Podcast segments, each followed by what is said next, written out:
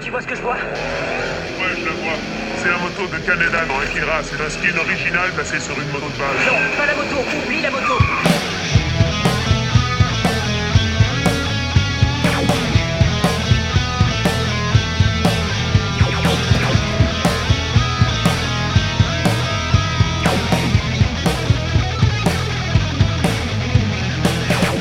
Bonjour et bienvenue dans La Moto de qui déjà, le podcast qui essaye de répondre à cette question. Mais qui quelle était la moto? C'est un podcast de club de lecture autour de Ready Player 2, l'œuvre d'Ernest Klein, suite de Ready Player 1, vous l'avez deviné. Et je suis Benjamin François. Pour essayer de répondre à cette question, j'ai avec moi deux autres sémillants chasseux.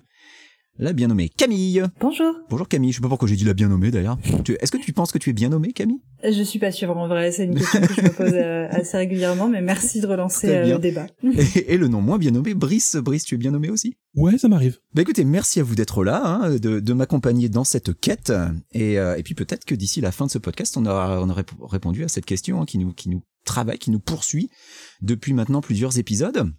Alors on avait, euh, on avait laissé euh, nos, nos sémillants, j'avais déjà deux fois que le mot sémillant, on avait laissé nos chasseux euh, dans l'univers des films de John Hughes, un univers qui, euh, on peut le dire, nous passionne, hein, on adore. Euh, vraiment, maintenant, on est incollable sur le sujet. Et donc, nous avons un, un auditeur qui, suite au précédent épisode, euh, bah, lui est très étonné euh, qu'on ait qu'on ait pas été expert de John Hughes parce que selon lui, c'est quand même ultra connu.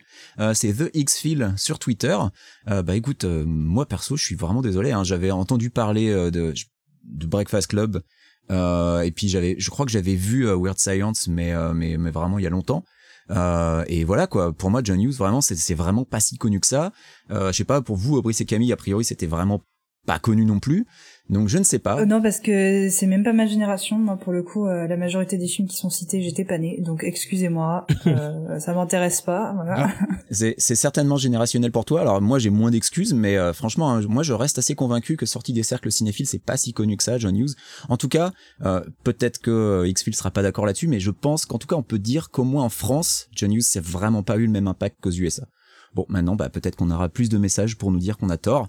Pourquoi pas Après tout, on peut aussi se tromper. euh, bon, pour le coup, hein, je, je plaide l'ignorance totale. Euh, c'est aussi pour ça que ces chapitres m'ont pas du tout intéressé. Oh, on n'aurait pas récupéré la, le, le fragment, du coup. Ah bah nous, on aurait complètement pas récupéré le fragment. Là, non, on était mal.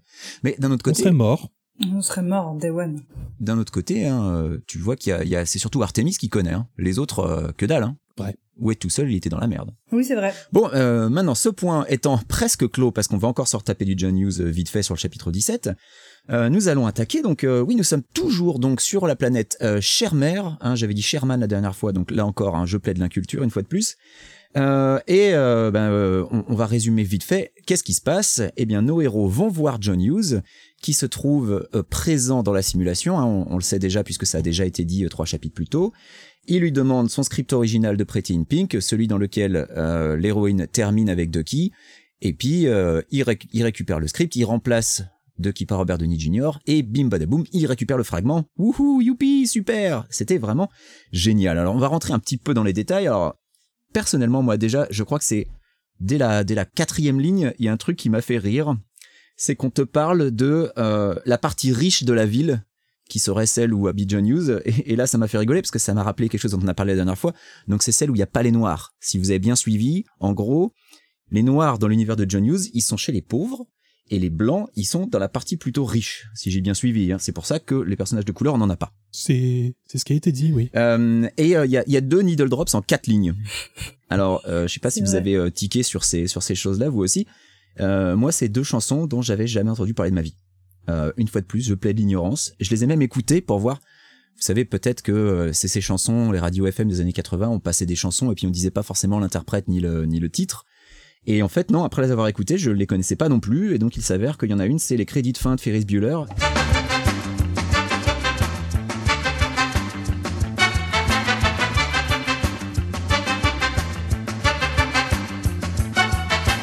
Et l'autre, elle est tirée de Planes, Trains and Automobile, donc ce film avec Steve Martin et John Candy.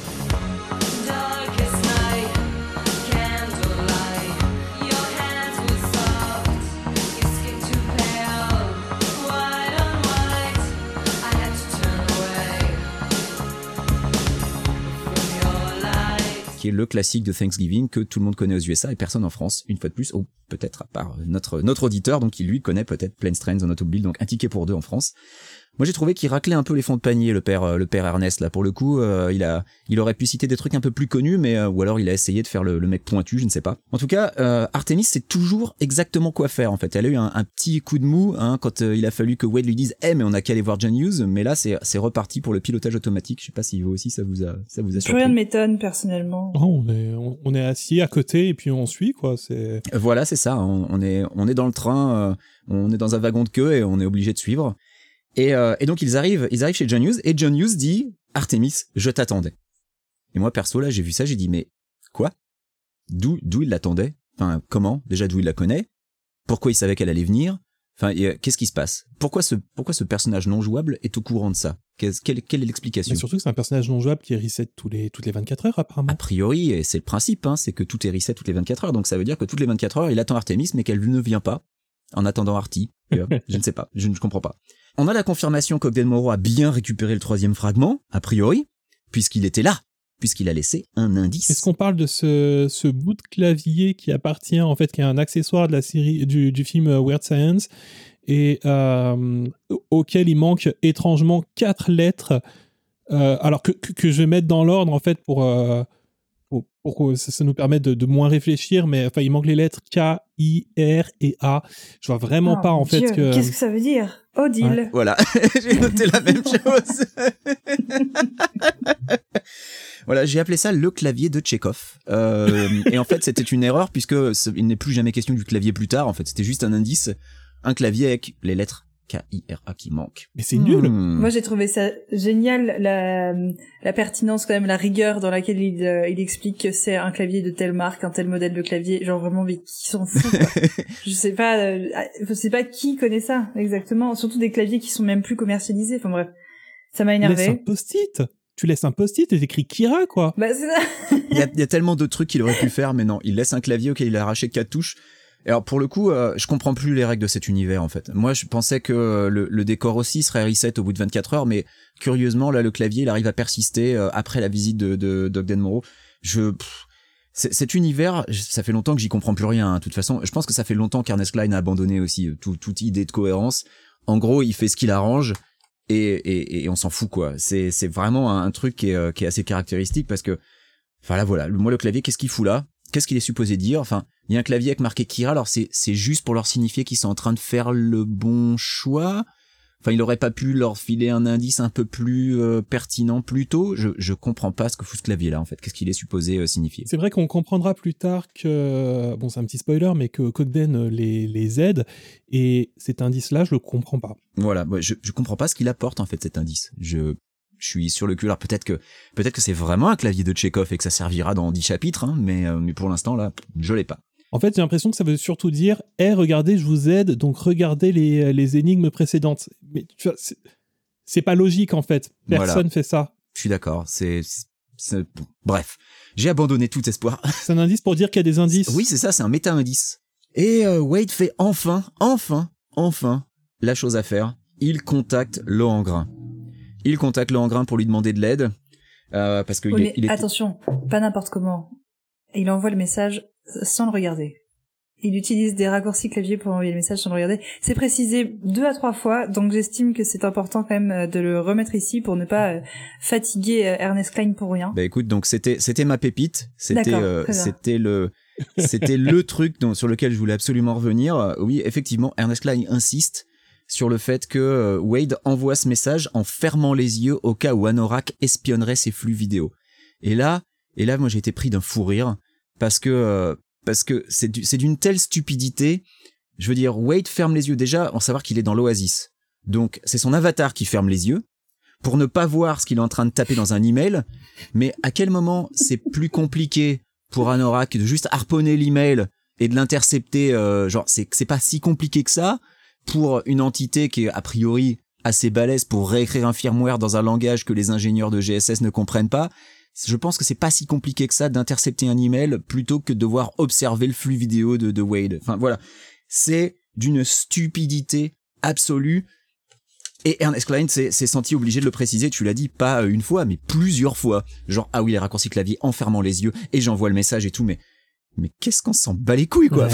C'est l'incompréhension totale. Et même si on part euh, sur euh, ce principe que qu'Anorak a accès à tous les flux vidéo, ce qui a l'air d'être le cas, et ben à la réception, il le verra le message. Mais oui, et, ça. et il a, s'il a accès au flux vidéo, il a accès à la réception, et s'il a accès au flux vidéo, pourquoi il a pas accès aux emails? Enfin, tu vois, c'est, tellement incohérent. Ah, et puis sinon un petit keylogger et puis c'est réglé quoi. Cette page entière est cringe au dernier degré parce que le paragraphe qui suit euh, le mail qu'il lui envoie est infernal aussi. Euh, Cet échange avec Artemis, moi, m'a mise mais dans un état de stupéfaction euh, terrible. Tu veux parler du fait qu'Artemis est jalouse? Vas-y, non, parle-en. j'ai pas envie d'en parler justement. J'ai vraiment pas envie d'en parler.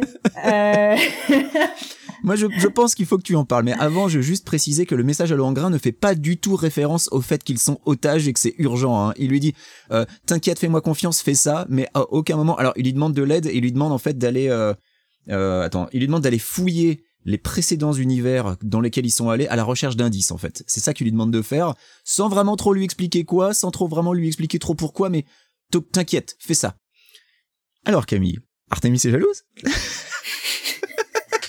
Donc, il explique qu'il a utilisé euh, des euh, raccourcis clavier pour pouvoir envoyer un message sans le regarder. Mhm. Et ensuite, il se tourne euh, vers Artemis et lui dit J'ai envoyé un mail à une amie qui pourrait peut-être nous aider. Et elle se retourne vers lui et dit Une amie? Quelle amie? Mais enfin. Et Wade de se demander Est-ce que c'était de la jalousie dans sa voix Hmm. Et ça m'a énervé, rien que ça, mais ça m'énerve. Voilà, je suis agacée pour le restant de ce podcast, alors qu'on vient à peine de commencer. Euh, Mais un peu donc de voilà, rage, c'est bien, c'est bien. De quoi? Un peu de rage, c'est bien, c'est bien. Ah oui, oui, ça manque, ça manque. Je comprends pas, t'es jalouse Camille? Peut-être un petit peu. Peut-être un petit peu, effectivement.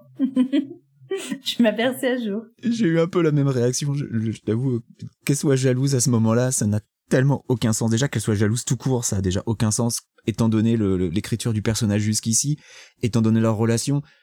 C'est ah, c'est une catastrophe, quoi. C'est vraiment une catastrophe. Ils, ils, sont, ils sont vraiment... Enfin, Klein est en train vraiment de réécrire le personnage, genre, en fait, elle, va retomber, elle est retombée amoureuse de lui, c'est bon. Elle l'a toujours été, elle a jamais arrêté de l'être. Voilà. Ils ont eu un, un petit désagrément euh, fondamental sur à peu près tout, mais, mais globalement, euh, ça va. bon, euh, écoutez. Alors, on remplace donc, on remplace Ducky par Robert Downey Jr., euh, tout se fait, c'est magique, et hop, on récupère le troisième fragment, quel ride. Franchement, cinq chapitres pour arriver là, c'était, c'était extraordinaire. Il faut se dire que à peu près tout ce qui a été raconté dans ces, j'ai dit cinq chapitres, mais c'était quatre, hein. Mais bref, peu importe ces multiples chapitres sur la planète John Hughes, en gros, t'aurais pu faire ça en un chapitre et c'était la même. C'est, il y a tellement rien eu d'intéressant ou d'utile de raconter là-dedans. C'était du remplissage pour le remplissage et c'est, c'est complètement ouf. Et, euh, et, et, et arrive, arrive la nouvelle énigme. La nouvelle énigme, c'est, euh, moi j'ai noté, c'est un bidule de merde qui est complètement inconnu au bataillon parce que, parce que Ernest était en manque de trivia sur Wikipédia, j'imagine. Hein, c'est euh, c'est une référence à un truc euh, à un truc complètement inventé puisque c'est une référence à la planète Alcydonia donc un truc qui n'existe que dans l'Oasis. Et ben moi, ça m'a plu. Et et alors et c'est donc le chapitre 18 la planète des mathématiques. Alors Brice, tu es devenu notre expert en mathématiques désormais donc euh, sache-le. Vas-y, parle-nous de ce chapitre Allez. 18. Nous entrons dans le chapitre 18 que j'ai euh, que j'ai personnellement intitulé euh, Mission impossible au pays d'Adibou. Et oui, oui, Mission impossible. Enfin, oui, ch- chaque mois son importance là-dedans, euh, puisque on se retrouve dans un univers qui, euh, pour une fois, a été créé spécialement pour euh, pa- par Klein, parce que, enfin. Dans, dans, dans le lore de, de, Ready Player 2, il a été créé par Hog et Kira. C'est l'univers d'Alcydonia qui est plus ou moins, oui, c'est euh, un jeu ludo-éducatif. euh, Enfin, c'est c'est l'équivalent de ce qu'on trouvait dans les, dans les boîtes de céréales, le truc genre Spy Fox et tout ça, sauf que c'est dans le futur. Donc, C'est ça. euh, Mais c'est à Dibou, hein, c'est bien résumé. hein. voilà, donc avec plein de personnages de dessins animés, donc notamment Sesame Street et plein d'autres trucs américains qu'on connaît pas, Voilà. euh, où euh, on t'apprend que chaque enfant a sa petite cabane personnalisée. Et moi, j'ai vraiment aimé parce que, eh ben, Klein, il peut être créatif. Il a pas, en fait, euh, il a pas son, euh, j'allais dire un dictionnaire de synonymes. Non, il a pas, a pas IMDb ou autre chose sous les yeux, en fait. Et euh, pour coller des références à l'arrache, il est obligé d'inventer des trucs. Comme par exemple le spélicoptère, qui est apparemment un hélicoptère qui, que chaque enfant a et qui, qui, ne, qui vole tant que, tu lui, tant que tu lui appelles des mots différents. Voilà, moi j'ai- j'ai j'ai trouvé Je ça suis rigolo. d'accord avec toi, c'est un, passage que j'ai apprécié aussi euh, et où j'ai trouvé que ça sortait justement de cette catapulte constante de références et où j'ai pris presque du plaisir au final à le lire. Donc Alors, je suis, je suis Alors, vraiment désolé. plaisir. Je suis vraiment désolé de doucher votre enthousiasme, mais le spélicoptère, c'est pas une invention d'Ernest Klein. Oh merde, ça vient d'où? C'est un ludo éducatif euh, qui est un jeu PC en fait et euh, qui existait dans les années 80. Et euh, voilà, c'est un hélicoptère qui vole tant que tu tapes des mots. Mais je- je- C'est un chapitre de merde. C'est de la merde ce chapitre.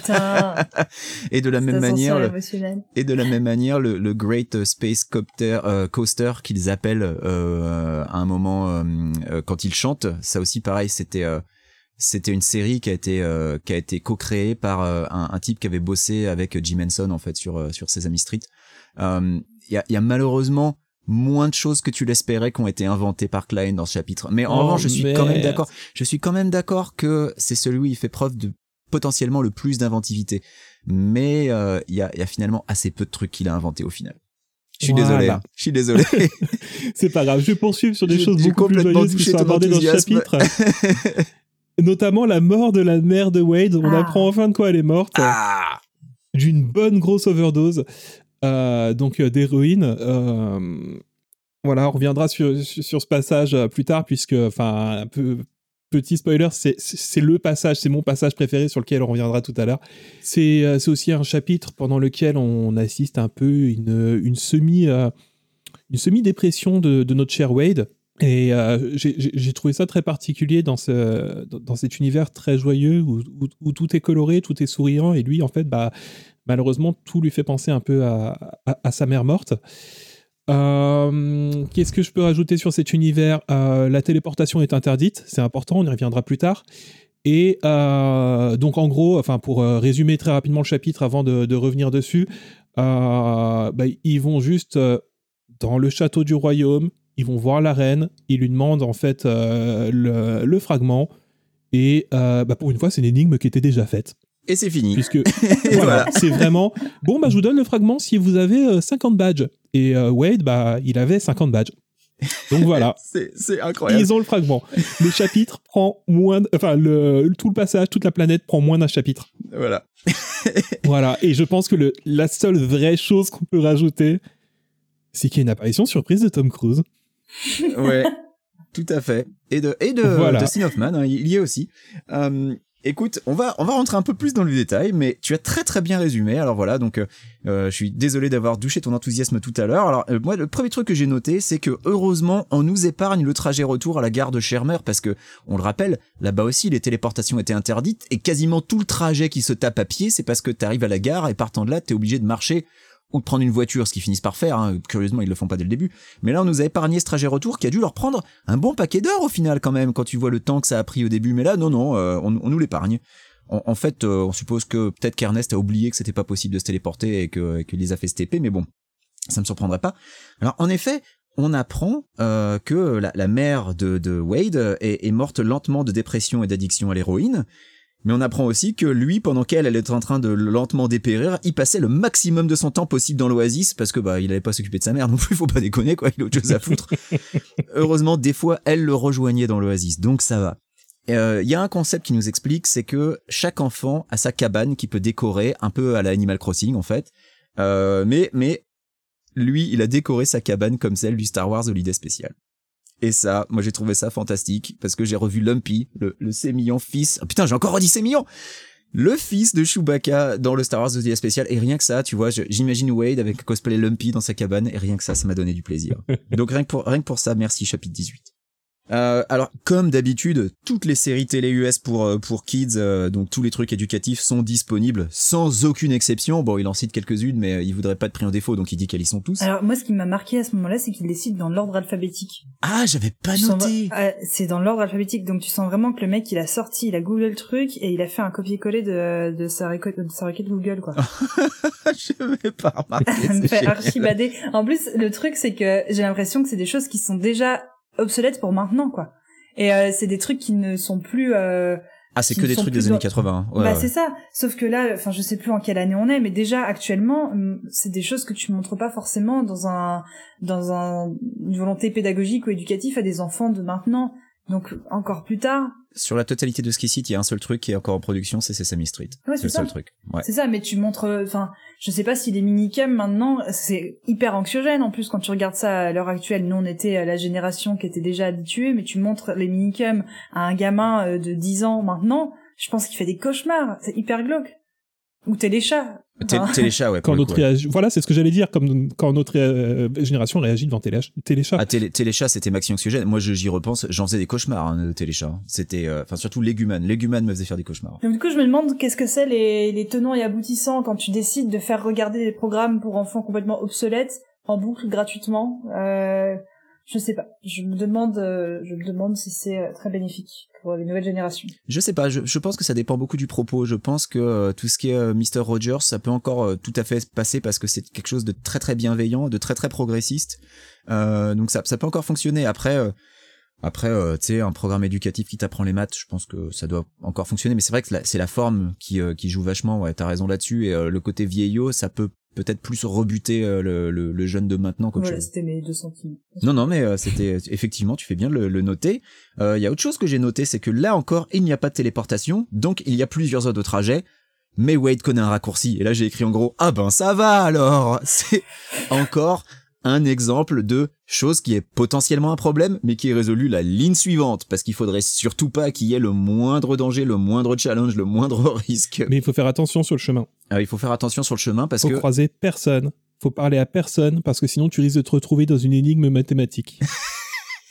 On risque de te faire faire des soustractions et des additions si tu parles à quelqu'un. Et j'ai adoré ça. C'est vraiment la, la- la petite quête annexe qu'on te pose, tu vois. C'est C'est les, les Je- hautes herbes de Pokémon, mais version algèbre, quoi. C'est ça. tu dois, tu dois dodger pour éviter euh, des équations à deux inconnus.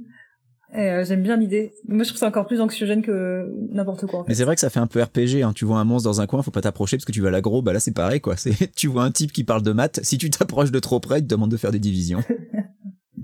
Euh, Il y a euh, un passage euh, qui est dans la droite lignée de la description du clavier dont Camille parlait tout à l'heure. Wade précise, euh, il a récupéré son sac à dos de quand il était enfant, et quand il l'a mis, le sac à dos s'est automatiquement agrandi pour sa taille adulte. Et moi j'ai noté, qu'est-ce qu'on sent Balek? Ça sert à quoi de préciser ça? On le sait que tout dans l'Oasis est magique et s'adapte automatiquement à tout. C'est tellement inutile comme détail, mais, mais voilà, c'est du Klein quoi. parce que ça va être sympa à être adapté en film comme, euh, comme scène, ça. Ah oui, c'est vrai. De- le vraiment du sac à dos. littéralement ça. Ouais, c'est vrai, t'as raison. Ouais, ouais, tu vis, je visualise déjà la scène avec le sac à dos qui s'agrandit, effectivement, t'as raison. Euh, Artemis lui fait un hug, parce que, évidemment, hein, euh, il faut bien signifier le, le rapprochement. Alors, euh, niveau euh, distanciation sociale, c'est pas terrible, hein, j'espère qu'ils font attention aux gestes barrières. Et là, alors là, il y a un passage qui, euh, qui m'a fait presque tomber de ma chaise. Wade explique que, euh, étant donné que sa mère était accro à l'héroïne, depuis, il a expérimenté les effets de l'héroïne via l'ONI. Ah, c'est mon passage. Allez, C'est le passage que j'ai surligné. Vas-y. Alors, c'est c'est encore mieux formulé que ça. C'est que la première année de la commercialisation de l'ONI, il a explicitement refusé d'aller sur les réseaux d'héroïnomanes ONI. Donc, ça implique plusieurs choses. Ça implique qu'après la première année, bah, il s'est dit OK finalement. Ça implique aussi que dès le lancement de l'ONI, tu as des héroïnomanes qui se sont lancés en masse, en fait, à tel point qu'il y a un réseau spécifique pour eux. Donc, on les voit faire, leur truc, enfin, faire, leur bail d'héroïnomane, quoi. C'est le, Et c'est le Dark qu'ensuite, du coup, Oasis. il a t- et qu'ensuite, il a testé. Et il dit, bah en fait, euh, c'est pas... Enfin, c'est con que ma rhum elle soit morte pour ça, quoi. Bon, après, il n'y a, pas toutes les... il a pas toutes les sensations, tout ça. Donc, il, il, a, pas, il a pas la full expérience. Il le dit. Mais il trouve que c'est pas top. Voilà. Bah, Écoute, Voilà. c'était pas, c'était pas super. Euh, moi, j'ai trouvé ça très bien que euh, il y ait des gens héroïnomanes qui ont encore de l'argent à dépenser pour euh, pour s'acheter un équipement haptique pour aller dans l'Oasis. Bon, après, il t'explique que l'ONI était euh, était euh, pas très cher, hein, mais en général, quand t'es héro- héroïnomane, tout ton argent part là-dedans, non? Enfin, t'as autre chose à foutre que d'acheter un bidule ONI. Enfin, je sais pas. hein, je je ne suis pas héroïnomane, je n'ai pas essayé non plus les effets que ça faisait, donc peut-être que je parle d'un point de vue de de, profane. Mais enfin, je, je comprends pas. Enfin, c'est on, on est encore dans, dans, dans, dans le délire en fait de, de, de l'accouchement ONI. c'est que bah il y a des personnes qui donc ont porté le casque qui- et qui ont fait leur picouse. Il y a des gens qui se sont dit tiens, je vais m'enregistrer euh, comme ça, les autres gens ils pourront savoir ce que ça fait de de- d'avoir un d'avoir une overdose d'héroïne. Je, je écoute. je- Tu sais, arrivé à ce moment-là, est-ce que est-ce qu'on essaye encore de se poser des questions sur la cohérence de l'univers? Je pense que oui, il faut qu'on continue à le faire. euh, mais... attendez, essayons d'avoir un peu de recul euh, là-dessus. Moi, je me dis, c'est une manière d'avoir des effets euh, sans se flinguer la santé aussi. Donc, pour des gens qui veulent décrocher ou des choses comme ça, pour le coup, je trouve que c'est pas comme l'accouchement où tu vois ta mère te mettre au monde, quoi. Je trouve qu'il peut y avoir de- des vertus entre guillemets, euh, genre c'est une salle de shoot d'une certaine manière, c'est une cigarette électronique pour un fumeur, quoi. Enfin, je sais pas. Je veux pas, euh, je veux pas. euh, vouer les vertus de l'héroïne en, vir- en, en réalité virtuelle, mais je me dis que c'est, ça peut peut-être avoir des points positifs. Ça peut avoir des points positifs. Je suis tout à fait d'accord là-dessus, mais pas pour ex- pas- pas pour vivre l'expérience de la mort de ta mère, quoi. Non. Je, suis- je vous re- je vous rejoins sur les vertus positives, effectivement. Surtout qu'en plus, il insiste bien sur le fait que tu peux revivre les sensations que ça fait, mais sans les dangers. Alors attends, vivre les sensations euh, d'une d'un shoot d'héros sans qu'il y ait le moindre danger sur ta santé, bah pourquoi pas à la limite. Hein, euh, ça permettrait de comprendre pourquoi des gens le font justement. Oui, ça a des vertus éducatives, mais mais ouais, dans le dans le dans le cas de Wade, dans le contexte et les raisons pour lesquelles il le fait, je suis pas complètement convaincu là. Tu vois, il y a vraiment euh, il y, y a quelque chose qui me ouais. Mais oui, pour vivre les effets de la drogue sans avoir les inconvénients. Attends, oui, carrément, oui, euh, mille fois oui, quoi. Ce serait pas mal. Bah oui, ce serait plutôt pas mal.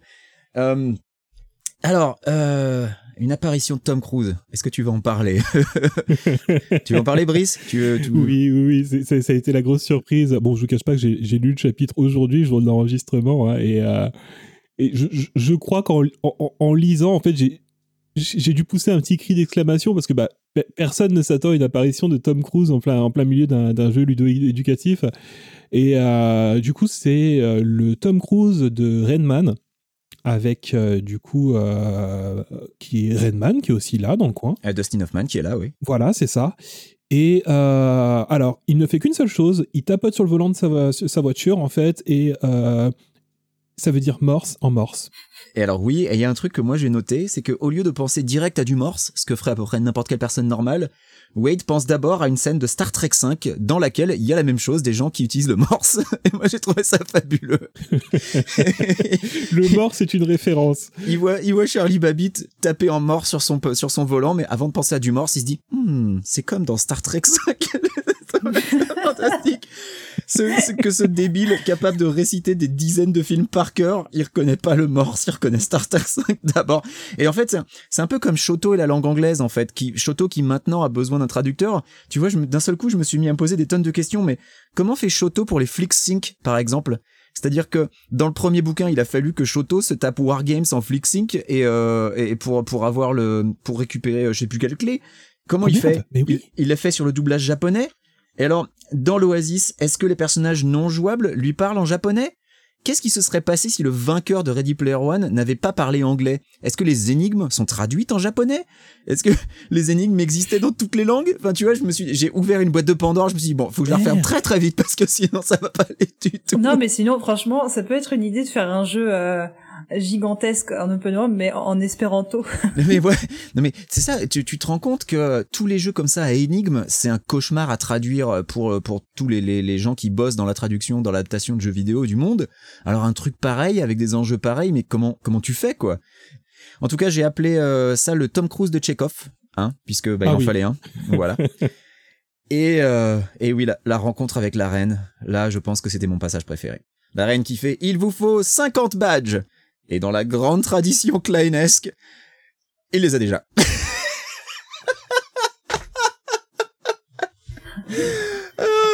Alors ça, c'était c'était tellement bien. c'est le, c'est enfin le fragment où Wade démontre son talent. Que quand il avait 12 ans, il était fort en maths, un peu pas trop quand même parce que sa maman l'a aidé.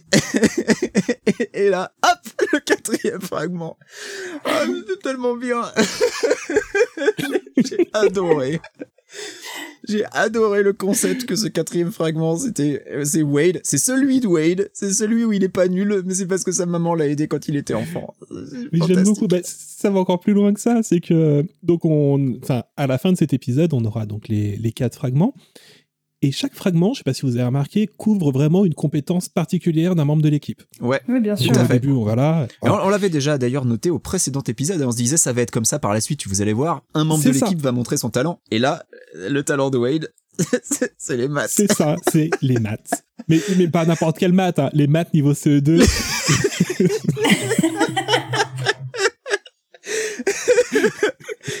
Oui, c'est complètement ça, et, et donc voilà. C'est ça, donc- parce que on, verra le- fragment d'après, tu vois, c'est des trucs un peu plus pointus encore, tu vois. Mais non, non, là, c'est les maths. Et euh, donc le, le précédent fragment, c'est manger quatre chapitres, au total 35 pages de Osef complet sur John Hughes et son univers. Et, et celui-ci, c'est 8 pages avec, avec des maths. Et au final, il en fait même pas, vu qu'il les a faites quand il avait 12 ans.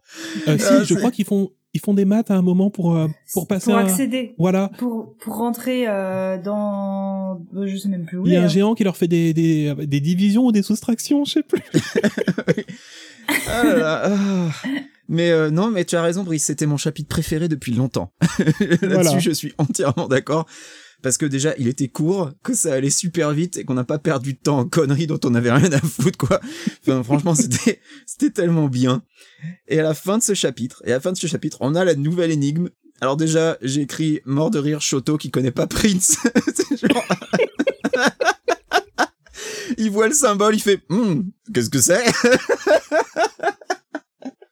Le champion de la pop culture qui connaît pas Prince. Et heureusement, Alors après, Je heureusement, te cacherai pas que moi, ça m'a rien dit. hein. Ouais, moi non quoi, plus. le hein. symbole vous a pas parlé? Ah non. Bah, c'est. Enfin, j'ai jamais vraiment été fan de Prince, donc pour moi, ça Moi ça m'a rien dit. Alors, j'ai jamais été fan de Prince, mais le symbole direct, enfin, bon après, ça doit être générationnel aussi parce que moi, je me rappelle que voilà, j'étais, j'étais ado quand il a changé son nom, euh, qu'il a commencé à utiliser le symbole de partout. Euh, donc, euh, oh là là, mais vous auriez été trop mal pour récupérer le fragment, hein Ah, mais de Ah mais non, mais mort de euh, mais, mais, euh, mais moi, je trouvais ça génial parce que évidemment, qui est-ce qui est expert en Prince? Eh ben, c'est H. Elle est experte grâce à son papa. Quelle coïncidence rigolote. c'est vraiment. Ah, tout est d'une facilité. C'est, c'est, c'est vraiment super. C'est vraiment super. Moi, j'ai beaucoup aimé, à partir de ce moment-là, euh, le ton extrêmement solennel qu'H utilise quand il s'agit de Prince. Genre, tu badines pas avec Tu Prince, déconnes quoi. pas. C'est sérieux. Prince, bah ouais. Ah ouais, bah putain. Et euh, qui que tu sois, tu, tu décales d'un millimètre, tu t'en prends. Et, et, et on va le voir d'ailleurs dans un chapitre suivant qu'il faut vraiment pas déconner avec Prince pour le ah, coup. ça, Je vous cache pas que j'ai commencé à paniquer à ce moment, en fait, où on a eu l'intitulé de la, de la prochaine énigme. Parce que je me suis dit, ok, on, on, part d'un truc super léger et qui était, bah, enfin, ce que je pensais être un univers euh, nouveau et original, et on repart en fait dans, euh, bah, euh, bon, pour le coup, un podcast musique, quoi, où ça va citer du, enfin, l'équivalent IMDB à musique.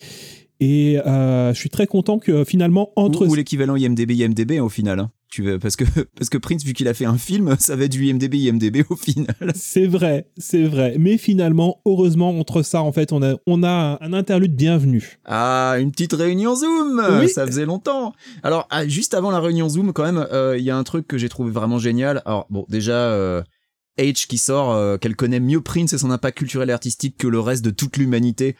Oh bah ça tombe bien. c'est Ah, vraiment ouais. que- ça c'est vraiment c'est vraiment super et, euh, et, et ce passage extraordinaire où H explique que Wade ne voulait pas regarder euh, Purple Rain avec elle Ah oui. euh, parce que Prince le faisait douter de sa sexualité et là Wade qui dit l'ancien moi aurait nié mais l'ONI avait élargi mes horizons Attends, attends, attends. Serait-ce le point partout d'un 50 de cet épisode? Je sais pas si c'est le, le point partout à 50 mais c'est le point ah Wade maintenant il est giga woke grâce à l'ONI merci c'est tellement bien Ah, et euh, sur ce euh, nos amis reçoivent donc un, un appel apeuré euh, de, de Faisal c'est l'heure d'une petite réunion Zoom. Du coup, ils se téléportent tous direct à Gregarius. Hmm, mais je croyais que le téléportage était interdit sur Oui. cette planète. Allez, hop, une petite contradiction pour la. Je route. souligné tout à l'heure, oui. C'est important. Ah, toi aussi, tu l'as noté, voilà. Et c'est l'heure de la réunion Zoom. Camille, veux-tu nous parler de cette réunion Zoom? Euh, donc on commence cette réunion Zoom par euh, la réception d'un message de la part de Fessal, euh, où tout le monde se retrouve ensuite dans la salle de conférence, et il apprend que il a une mauvaise nouvelle et une nouvelle encore pire. Et euh, bizarrement, tout le monde fait le choix d'écouter la meilleure des deux nouvelles, donc qui est quand même catastrophique, et ils y apprennent que euh, tous les PNJ ont pété une durite et attaquent tout le monde. Moi, j'ai trouvé ça drôle. Moi, personnellement, j'ai trouvé ça rigolo, en fait, que les NPC que se mettent à attaquer les gens au hasard. Je veux dire, t'as Anorak qui est tout puissant, qui réécrit des firmware, et il joue les étonnés qui puissent faire ça, genre, hein, quoi? Il a réécrit les PNJ? Bah ouais, enfin, il réécrit tout comme il veut, le mec. je veux dire, ils sont trop cons. J'ai trouvé ça drôle, et dans le même temps, si un PNJ tue Wade, qu'est-ce qui se passe? C'est quoi l'intérêt d'Anorak de faire ça en fait? Et, et plus ça va, moins ça a de sens le plan d'Anorak. Moi personnellement, c'est ce que j'ai noté. D'un côté, ça me fait rire, et de l'autre, je me dis, mais c'est complètement con. Pourquoi il le fait? Pourquoi il Alors- fait ça? Après, Wade et ses potes, ils sont niveau 99. C'est vrai, ils ont moins de risques que les, les, les péons de base. Voilà. Il y, a il y a un truc qui m'a fait rire, mais j'essaie j'essaie de retrouver un peu le contexte. Ah oui, où il explique que maintenant, eh ben, ça fait un oasis avec plein, un espèce de oasis mashup avec euh, un mélange de Westworld, Future World, Jurassic World, avec un petit peu d'Imagina- d'Imagination Land, Tomorrowland, Zombieland. Et puis, le mec, tu sens qu'il a été stoppé dans sa course. ok, on va peut-être s'arrêter là. J'ai pas compris sa coupure entre les. Bah déjà, il veut, il tient absolument à citer des trucs avec World, oui, alors que enfin Jurassic Park est plus parlant que Jurassic World. Euh, et Oui, mais il fallait que ça rime en world. Voilà. Et après, en vachement fait, étudié, si tu veux. voilà, c'est ça. Après, il y a des, rimes en compris. après. j'ai pas Euh, compris. Genre, il s'est vachement limité au final parce qu'il y avait des choses qui étaient bien plus explicites que tous les exemples qu'il a cités, sans forcément s'obliger à se limiter à un champ lexical World et Land, quoi. Vraiment- Genre Sonic Exe. non mais surtout qu'en plus, voilà, le- il pouvait citer Jurassic Park et Westworld et en rester là, mais mais non, c'est euh, c'est Ernest Klein, il faut qu'il en mette une tartine, donc il en rajoute, il en rajoute. Ça servait à quoi quoi? Tout le monde connaît Jurassic Park. Westworld à la limite c'est moins connu, mais c'est aussi assez connu. Même moi qui ai pas vu la série, je sais ce qui se passe dedans, quoi. Donc euh, ça suffisait comme référence. Mais non, mais non, fallait fallait en mettre une tartine euh, pour le parce que c'est Kleinesque. Euh, on apprend, on apprend que euh, Anorak parlait avec Sorrento pendant ses 30 minutes d'Oasis hebdomadaire. Oh bah alors ça c'est une surprise, alors ça je l'ai pas vu venir, c'est incroyable. Je sais pas pourquoi ils prennent le temps de le dire. Ça- je comprends ça pas. aussi, pourquoi ils prennent le temps de le dire tellement c'est évident quoi. Enfin, et, et eux qui font les étonner. Hum, bah alors on s'y attendait un petit peu, mais au moins on a la confirmation. Bah évidemment quoi. Enfin, je veux dire à quel autre moment tu voulais qu'ils se parlent. On a aussi une sympathique description de d'Anorak, donc dans son château, posé sur son trône, avec à côté de lui euh, Sorrento en armure noire avec une épée maudite. J'aime beaucoup à chaque fois les, les situations dans lesquelles se retrouve Sorrento, alors qu'il a vraiment pas de personnalité, tout ça. Enfin, je veux dire, on il, il- il se retrouve de mec avec taser et, et flingue dans une main, un mec avec une armure et une épée. Enfin, ça, ça, ça me fait beaucoup rire. Mais euh, oui, c'est. En fait, t'as euh, l'impression de visualiser le storyboard euh, qu'il est en train de préparer pour le deuxième film. Enfin, Oui. c'est comme ça que je le vois. en fait. C'est- mais c'est ça, c'est très visuel. Et euh, oui, donc euh, confirmation que enfin, Anorak est vraiment un méchant très méchant parce que euh, bah, il fait tuer plein de gens puisqu'apparemment il est à la recherche d'un objet, on sait pas trop quoi. Voilà. Et, et les avatars ne respawnent pas. Et ça, Ah. euh, c'était ça la pire nouvelle. C'est que les gens sont bloqués dans le coma. Alors, là encore, même question. C'est quoi l'intérêt pour Anorak de faire ça? Je veux dire, si Wade se fait tuer, si son avatar se fait tuer, du coup, il est de la baise. Il pourra pas récupérer les fragments. Alors, C'est complètement deb. C'est complètement deb. Mais moi, j'ai un ami, enfin, c'est un écrivain, je sais pas si tu le connais, il s'appelle Anton Tchekhov. Et euh, là, il est en train de se frotter les mains, mais co- comme, jamais, parce que je suis persuadé que dans les prochains chapitres, on va se retrouver dans une situation bah, où euh, tu pourrais, euh, je sais pas, enfin, soit un combat, soit autre chose, où tu pourrais facilement régler la situation en crevant et en revenant. Et ben là, en fait, ils te disent très clairement, ça n'arrivera pas. C'est vrai. Et d'ailleurs, puisque tu parles de Chekhov, on a le, on a le payoff du Tom Cruise de Chekhov. Ça aura mis 13 pages. C'est presque un record pour Ernest Klein. 13 pages pendant lesquelles il n'a pas utilisé un, un élément du scénario. Ah, bah c'était encore une connerie impossible à deviner, hein. Quelqu'un veut se, veut se dévouer, je le fais. Ah, Tom Cruise, c'est Brice, hein. Allez, je- Ah. je reviens là-dessus. Donc, pendant, pendant tout l'épisode, on a un peu parlé des, des indices nuls de, de, de Hug. Euh, donc, il y avait cette histoire de clavier avec les lettres Kira, donc, euh, qui était donc confirmé un indice juste pour dire je vous envoie des indices. C'est ça. Euh, puisque euh, on n'en a pas parlé, mais dans il y a quelques chapitres pendant sa partie de Sega Ninja, Wade avait re- relevé qu'il y avait un score qui était meilleur que le sien, euh, qui finissait alors par une série de chiffres que je vous cacherai pas, j'ai pas noté, mais un genre du jeu. genre- C'était, c'était 550 750. Voilà, et, et apparemment le chiffre est important. Et il s'en est souvenu, va savoir comment. hein. C'est ça. C'est ça, puisque ce chiffre accolé à l'indice en fait euh, donc euh, du nom de famille du personnage de Tom Cruise dans Redman te donne une adresse qui était aussi enfin l'adresse de d'Hallyday accolée à l'adresse Dog parce qu'ils avaient des manoirs euh, situés pas très loin euh, l'un de l'autre et Voilà. qui pourrait indiquer éventuellement la position euh, actuelle Dog. Voilà, c'est exactement ça, puisque Hallyday habitait au 550 Babbitt Road, et Charlie Babbitt, c'est le nom du personnage de Tom Cruise dans Rain Man, puisque son frère Raymond, c'est Raymond Babbitt. Et au 750, donc 550-750, au 750, c'est là qu'habitait Hogg, le, cin- le 750 se trouvant à l'intersection avec la Morse Road. C'est pour ça qu'il faisait du morse Tada Oh, c'est- eh, qui, quand qui même, hein. fait des indices comme ça? Scooby-Doo. c'est un indice qui est presque encore plus tordu que les énigmes qu'ils sont obligés de résoudre. T'imagines, tu fais une escape room, il y a ça comme indice? Enfin, tu, Et, tu ah non, bah, tout le monde meurt dans l'escape room. Et là, moi, moi, j'ai noté quelque chose. Comment est-ce que Hogg a téléporté Tom Cruise et Dustin Hoffman sans que Sorrento ou Anorak le, re- le remarque Je veux dire, on a d'un côté Wade. c'est son univers. Ah, c'est vrai, c'est son univers, mais son univers fait partie de l'Oasis quand même. Ouais, mais c'est vraiment dire- le truc qu'il a créé de ses mains. Enfin, c'est son logiciel ludo-éducatif et euh, pour le coup, c'est euh, ça a du sens. Moi, perso, je suis pas complètement convaincu quand même. Alors, je, ok, je- j'accepte ton argument, mais euh, on rappelle qu'on est quand même dans un univers où Wade ferme les yeux pour éviter que Anorak scrute son flux vidéo, et l'autre, il te téléporte du Tom Cruise et du Dustin Hoffman dans un monde des mathématiques sans que ça se voit. Je, perso, je suis pas entièrement convaincu quand même, mais admettons, c'est son univers, un univers sur lequel peut-être qu'Anorak n'a pas de prise. Soit. Allez, suspension d'incrédulité. Elle est suspendue assez haut là quand même, hein, mais soit. Et c'est maintenant que nos amis rappellent l'eau en grain, parce que c'est l'heure de l'unification des deux équipes. Et oui, ça y est, les jaunes sont réunis avec les rouges. Qu'est-ce que vous auriez en plus dans cette équipe s'il y avait plusieurs garçons?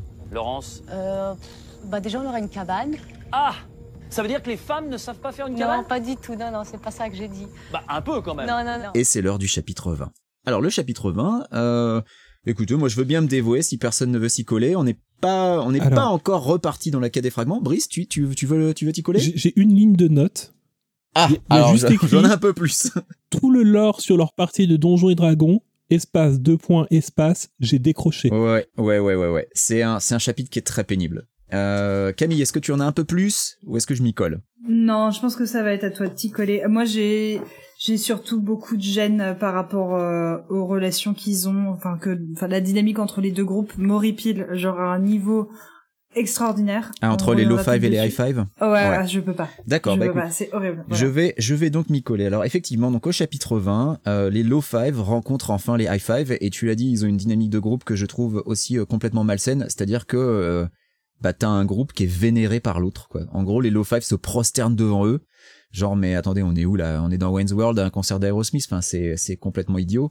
Euh, Il y, a, y a vraiment euh, un rapport de domination que je trouve complètement stupide, sachant qu'en plus faut quand même le dire, les high five jusqu'ici, ils ont pas tellement brillé par leur talent. Hein, euh, globalement, t'as beaucoup d'individualité et pas beaucoup d'équipe. Hein, que j'ai envie de dire, je, je me transforme un peu en Aimé Jacquet, mais là, euh, il faut que, il faut que l'individuel laisse la place au collectif. Hein mais ils sont forts en maths. mais au moins, mais au moins ils savent faire des soustractions. Donc oui, c'est un chapitre euh, qui revient sur euh, les parties de Donjons et Dragons euh, de de de Ogden Morrow, de de Hallyday et de Kira quand ils étaient enfants, enfin enfants quand ils étaient jeunes. Et c'est pas très intéressant.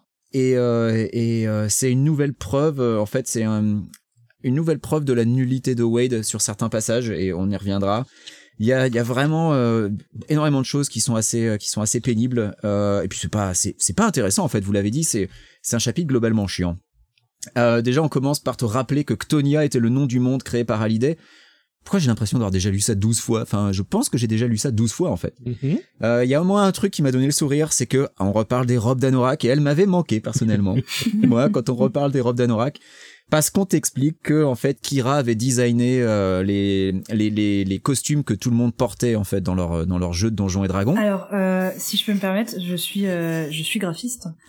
Euh, et à chaque fois qu'il y a des interventions, il y en a- il y en avait une un petit peu plus tôt quand ils parlent de l'univers euh, Adibou qu'ils ont créé, où c'est elle aussi qui a designé le logo. Ça a l'air d'être la pire putain de graphiste de l'histoire de l'humanité. Genre, elle fait que des monogrammes archi pétés à base de d'initiales les unes dans les autres, euh, qui, qui qui s'imbriquent pour euh, donner euh, un espèce de message et tout. Mais ça a l'air à chier, mais degré zéro. et le, le logo que euh, elle crée pour l'univers Adibou machin, ça fait pleurer euh, Hog. Genre, je crois qu'il se met à chialer en mode, Oh, c'est extraordinaire ce que tu as fait, ma chérie. Et pourtant, ça a l'air complètement, mais éclaté au sol. Et euh, voilà, je voulais juste, voilà, euh, me, avoir un avis d'expert sur la situation. Je pense que elle était pas si bonne que ça. Voilà. No offense. Eh bien, merci pour ton opinion de professionnel.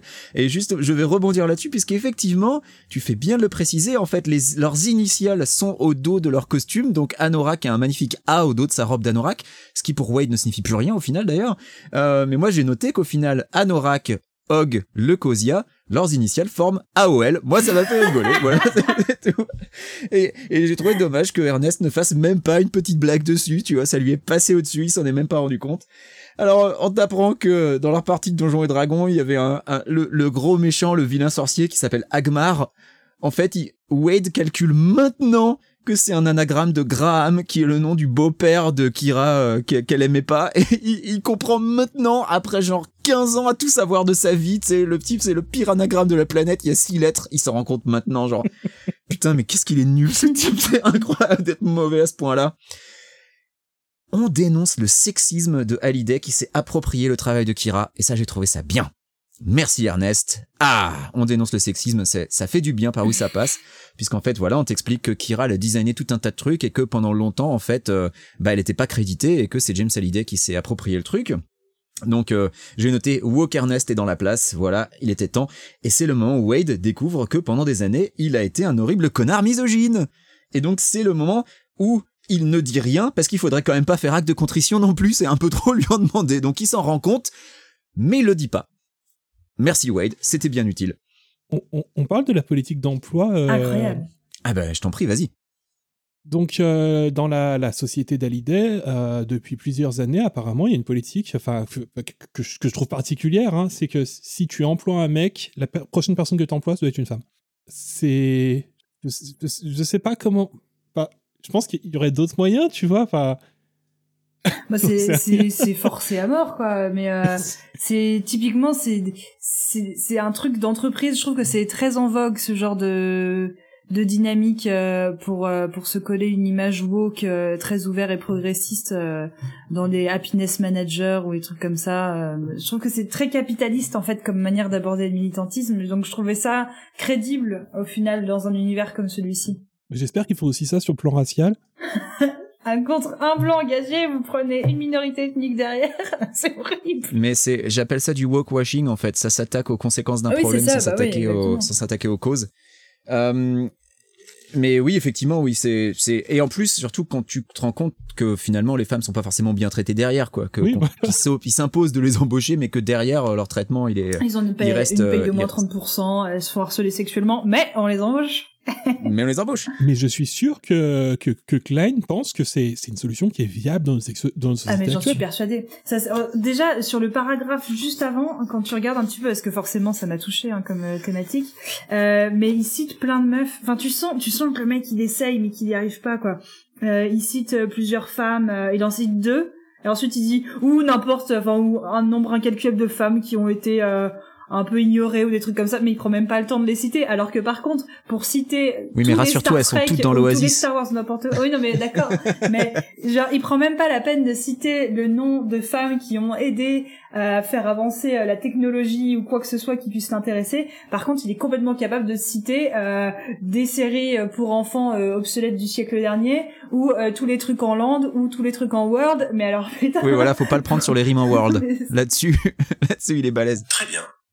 Ah pardon, il y a mon Siri qui s'est qui s'est Non, mais c'est, c'est Anorak qui est en train de prendre possession de ton téléphone, je te préviens, fais attention. Je vais fermer les yeux à partir Euh, de maintenant.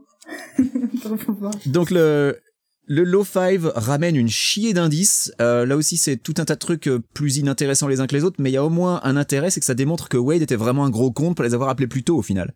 Oui. Parce que ça aurait été quand même vachement utile, ça aurait permis de gagner vachement de temps. L'épée magique, le Dark Slayer. Est-ce que vous voulez, est-ce que quelqu'un veut parler du Dark Slayer viteuf Je veux bien balbutier deux trois trucs dessus, de ce que j'en ai compris, parce que je t'avoue que je crois que j'ai un peu commencé à lâcher à ce moment-là. Euh, en gros, c'est une épée que Hog a créé. C'est ça. euh, mais qui est localisé dans la zone zéro, donc une zone qui est extérieure à l'oasis. Voilà, il l'a créé pour buter son meilleur pote. C'est ça. Alors, Ogden Morrow, ayant anticipé que peut-être le PNJ basé sur la personnalité de son meilleur pote pourrait devenir fou, a créé le Darkslayer, l'épée magique qui serait capable, seul capable de tuer euh, le, PNJ en question. Et là, Lohengrin sait que le Darkslayer est sur la planète Farhel. Alors déjà, comment Lohengrin sait ça? Question 1. Ensuite, on t'explique que la planète Farhel est dans la zone 0. La zone 0 est générée procéduralement et pas cartographiée. Donc, deuxième question, comment Lohengrin sait où est euh, le Darkslayer et qu'elle est sur la planète Farhel? Mais, mais genre, comment ça marche en fait? Je comprends pas. Comment ça marche ce truc généré procéduralement mais dont tu sais que certains éléments existent? Ah, c'est No Man's Sky? Ouais, mais alors, comment ils sont... Enfin, il y a un truc qui va pas. Il y a un truc qui pose Bah oui, problème, c'est- moi, en fait, c'est quelque chose qui n'existe pas, mais qui va être créé. Oui, je, je vois, je, je vois où est la confusion. Genre, alors, euh, je veux, je veux bien comprendre. Par exemple, tu vois, dans Dead Cells, tu sais que va y avoir tel boss dans telle zone, même si la zone, elle est générée procéduralement et qu'elle change tout le temps. Mais là, je veux dire, à moins d'y être allé, comment tu sais que le truc est là?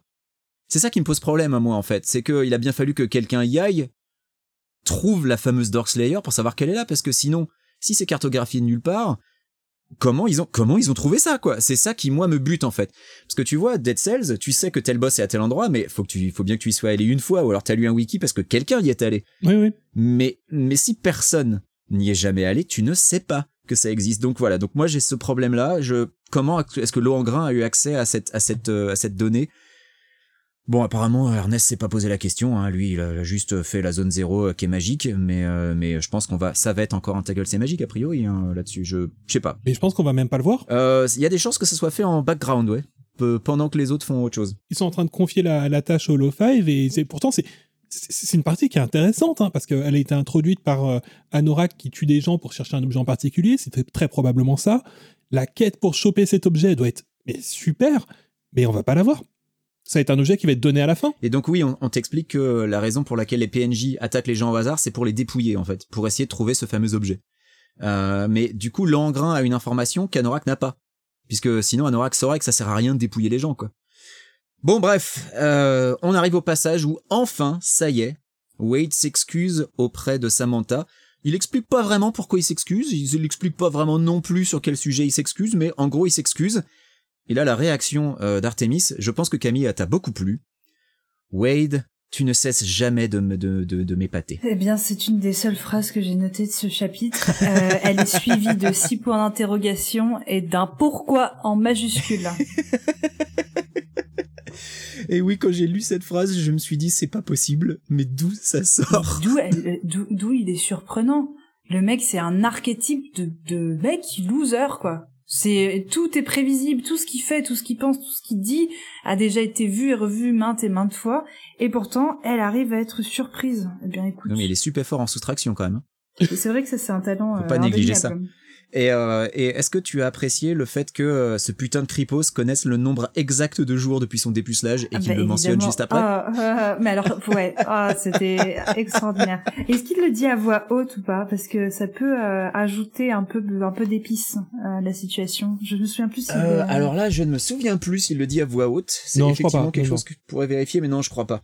Mais oui, c'était c'était assez c'était assez atroce déjà. C'était un mauvais moment. C'était un mauvais Suivi moment. d'une euh, d'une réaction de Shoto qui prononce Jeez Louise. Ah oui, Jeez Louise, c'est donc son traducteur qui dit Jeez Louise. Oui, effectivement. Et qui fait une référence à Harry Potter. Bon bah écoute, on peut pas tout connaître, il connaît pas Prince, mais il connaît Harry Potter.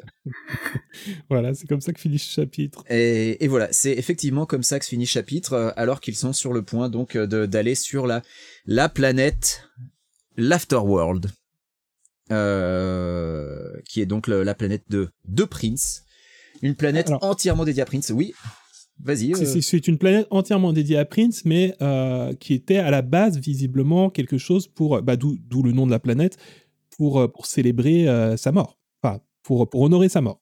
Euh, alors, The, Afterworld, c'est une référence à une chanson de Prince qui, qui quand même, hein, donc c'est. Oui, euh, oui, oui. alors, est-ce que la planète est créée pour honorer sa mort? Elle n'existait pas avant sa À la base, oui. À la base, en fait, c'était euh, c'était quelque chose en fait euh, qui était, euh, enfin de ce que j'ai de ce que j'ai compris, ce qui a été expliqué, Ah, je suis passé à côté de ça. c'est que c'était vraiment juste pour pour pour aller le pleurer quoi, et c'est devenu bah, c'est devenu Prince World quoi. Et ça ça- m'a fait ça m'a fait un peu tiquer parce qu'apparemment ça se trouve dans le même secteur que les planètes dédiées à Madonna et Beyoncé. Et alors. Je comprends, ça se passe dans le futur et du coup c'est évident, mais ça, ça fait très bizarre parce que je crois que c'est la première œuvre qui dit ouais en fait Beyoncé elle est morte. Mais alors, peut, alors, est-ce, est-ce que, est-ce que c'est une planète dédiée à la mémoire de Beyoncé? Est-ce que, est-ce qu'on peut pas avoir une planète sans être mort? Je, je, je sais pas. T'as, lu un truc là-dessus? Parce que moi, j'ai pas. Euh, pas- non, mais pour le coup, vu que c'était une planète qui, est dédi- qui était dédiée à la mémoire de Prince, j'en ai Ah. déduit en fait. euh, oui. Effectivement. Ouais, non, mais t'as raison, t'as raison. J'avais, je l'avais pas du tout calculé, mais effectivement, c'est bien vu. Euh, qui veut se dévouer euh, pour faire le- un petit résumé avant qu'on entre dans le détail sur ce chapitre? Alors moi je veux bien, mais ça va être un résumé extrêmement c'est, court. bah, c'est pas grave. Euh, C'est, fait pour être un résumé. Vas-y en quelques phrases. Alors dans le sens où moi je suis plus sensible au banjo qu'à Prince quoi. Donc, euh, pour vous... Mais je suis très sérieusement sensible au banjo. J'adore la country et la bluegrass. N'hésitez pas à m'envoyer vos meilleurs morceaux. C'est un de mes genres préférés. D'accord. Donc Prince, je connais assez peu, et là j'ai eu le sentiment de lire une page Wikipédia. Euh, j'ai eu le sentiment euh, de aller limite regarder euh, l'intégrale en Blu-ray de la vie de Prince. Ça m'a mais désintéressé au dernier degré. Évidemment que j'aime bien ses chansons les plus connues, mais euh, j'ai eu le sentiment d'écouter mon père parler des Beatles euh, et je me suis emmerdée mais tout du long quoi. Bah, on peut dire que en gros, ce chapitre reprend exactement la structure des chapitres sur John Hughes ou sur Sega Ninja, sauf que là, bah, Ah, c'est euh, qui brille, quoi. Donc c'est exactement la même chose, sauf qu'on change d'univers. Et, et le pire, c'est qu'on l'avait prédit. C'est que tu vois, euh, Mhm. on avait prédit après les jeux vidéo et le cinéma, bah, euh, il y aurait, euh, je sais pas, la musique ou la poterie ou, euh, ben la- voilà, la musique. Donc oui, effectivement, c'est c'est globalement le, le meilleur résumé qu'on peut faire. Tu l'as fait, c'est que c'est globalement une page Wikipédia sur Prince. Euh, et puisqu'on parle de Wikipédia, bah Wade, qui est toujours autant un connard, va essayer de sauver les apparences et au lieu d'admettre qu'il pine rien à Prince, il va ouvrir Wikipédia et essayer de faire son mariole auprès de Choto et qu'en plus il va stoler. Donc là, moi j'ai trouvé ça fantastique. Hein, il fait genre ah oui euh, là le pont et t'as H qui très gentiment lui dit non non c'est pas ça le pont.